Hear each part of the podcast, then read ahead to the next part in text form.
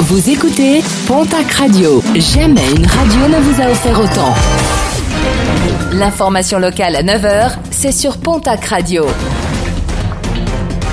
Bonjour Jean-Marc Courage Sénac.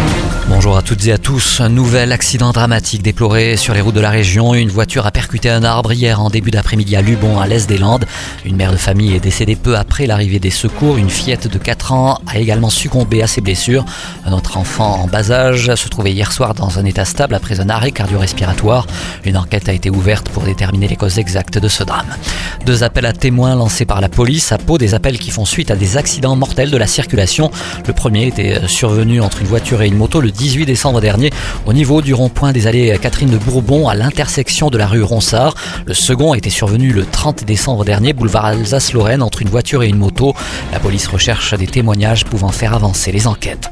La France compte désormais 41 foyers de grippe aviaire en élevage, annonce faite hier par le ministre de l'Agriculture, Julien de Normandie, qui juge la situation préoccupante.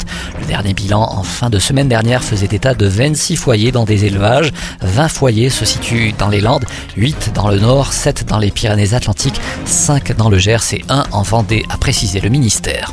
N'oubliez pas que le sapin de Noël peut se recycler, des sapins qui peuvent être transformés en compost ou qui peuvent servir de compléments alimentaires pour des chèvres. Plusieurs points de collecte ont été mis en place dans la région.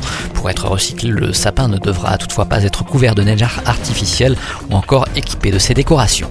Opération sauvetage au Pays Basque, un guide, professeur et auteur se mobilise pour sauver le tombeau de la toute première Miss France. Élue en 1920, Agnès Sourette est enterrée à Espelette. Sa tombe de style art déco est en état de délabrement avancé.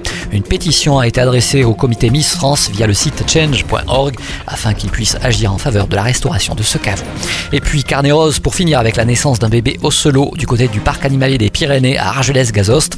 Dès le 18 octobre dernier, les équipes du parc attendaient le passage à la nouvelle année pour officialiser cette naissance. Reste désormais à lui trouver un nom. Les internautes sont invités à le faire via la page Facebook du parc animalier.